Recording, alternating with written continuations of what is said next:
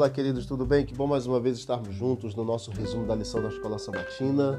Descanso em Cristo é o que nós estamos estudando esses três meses e nessa lição, venham a mim. Capítulo 11, verso 28 de Mateus é muito conhecido e é um texto assim muito poderoso de um convite especial de Deus para nós. Diz assim o verso para memorizar. Venham a mim todos vocês que estão cansados e sobrecarregados e eu os aliviarei. Que promessa maravilhosa Jesus nos deu nesse texto de Mateus, capítulo 11, verso 28. Afinal, quem às vezes não se sente sobrecarregado, não se sente com preocupações excessivas, com excesso de trabalho, sobrecarga que a própria vida acaba nos trazendo?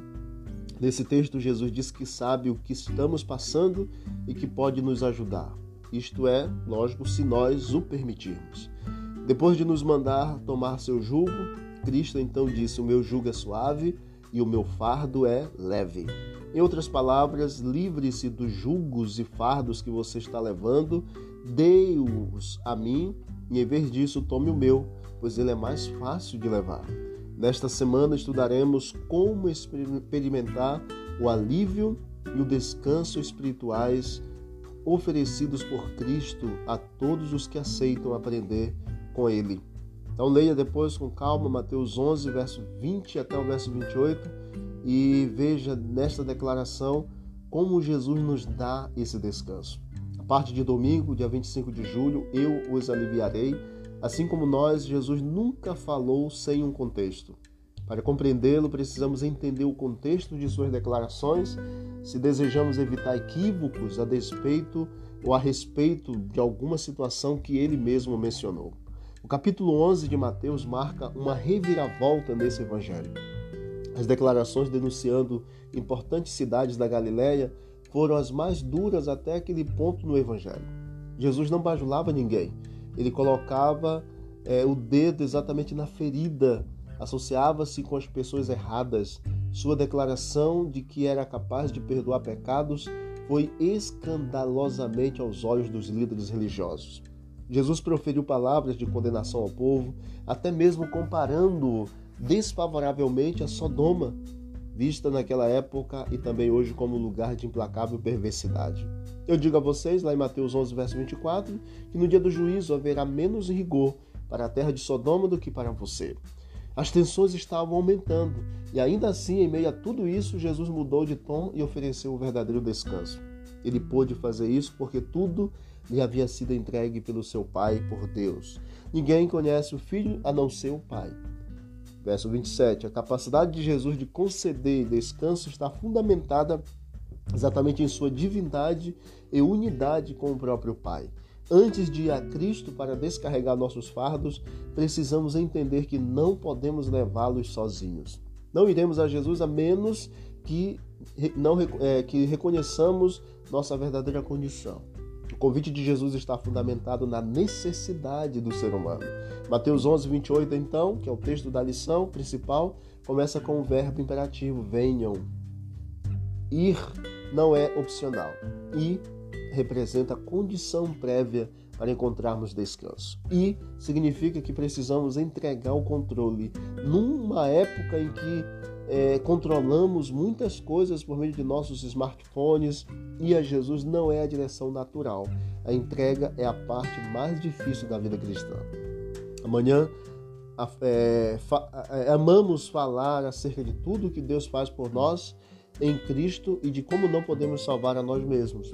Isso é verdade, mas no final ainda temos que escolher ir a Jesus o que significa render-se exatamente completamente a Ele. Então, o livre-arbítrio se torna essencial na vida do crente. Como entregar nossos fardos a Jesus e experimentar o descanso que custou o sangue do próprio Senhor? Que lição maravilhosa esta da semana 5 que nós estudaremos. Vai ser bênção de Deus para cada um de nós. Vamos orar e que possamos ir ao encontro do Senhor para acharmos verdadeiro descanso. Obrigado, Deus, por esse momento especial. Obrigado pelo descanso que o Senhor nos concede, pelo oferecimento também, pelo convite. Nos conceda um bom dia, em nome de Jesus. Amém.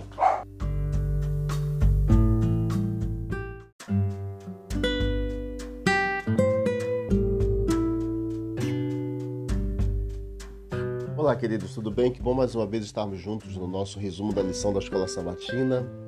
Hoje, dia 26 de julho, segunda-feira. Tomem sobre vocês o meu jugo. Em Mateus capítulo 11, verso 29 e 30, Jesus ele nos ordenou a tomar o seu jugo e logo depois ele nos convida a entregar a ele nossos fardos e encontrar o verdadeiro descanso. O que esse texto quer nos dizer?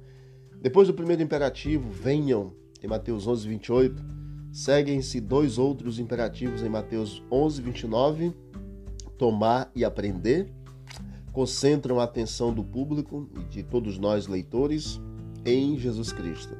Devemos tomar seu jugo e aprender dele. O relacionamento íntimo entre o pai e o filho, sugerido em Mateus 11, 25 a 27, apresenta exatamente uma ilustração poderosa que pode explicar a metáfora do jugo nesses versos.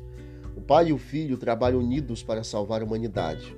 Embora o jugo seja um símbolo de submissão, é ao seu jugo e aceitarmos a tarefa que ele nos deu para abençoar os outros.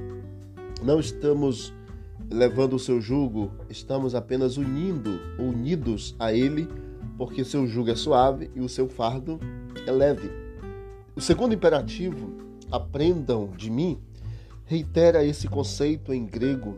O verbo aprender está ligado ao termo discípulo. Quando aprendemos de Jesus, somos seus discípulos.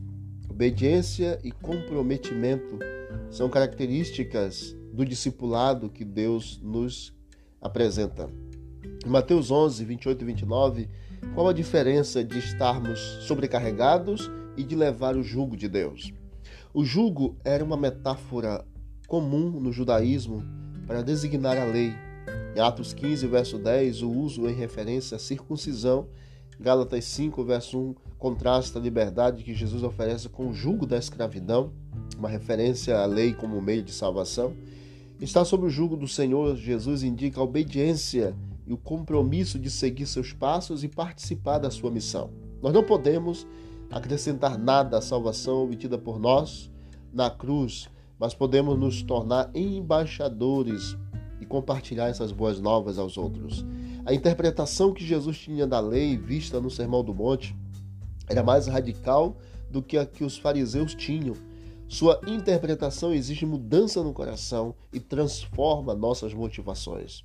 Seu jugo e seu fardo são leves, diz a palavra de Deus. Você tem experimentado esse descanso no coração ao nos concentrarmos em Jesus e nos, Ele nos oferece o seu jugo, o seu fardo que é leve? Como podemos receber esse descanso em Cristo Jesus? Que Deus abençoe você e que você medite em Mateus 11, 29 a 30 nesse, nesse dia e que o jugo de Deus seja colocado sobre você e você entregue o seu fardo para o Senhor e Ele vai lhe ajudar na caminhada. Vamos orar?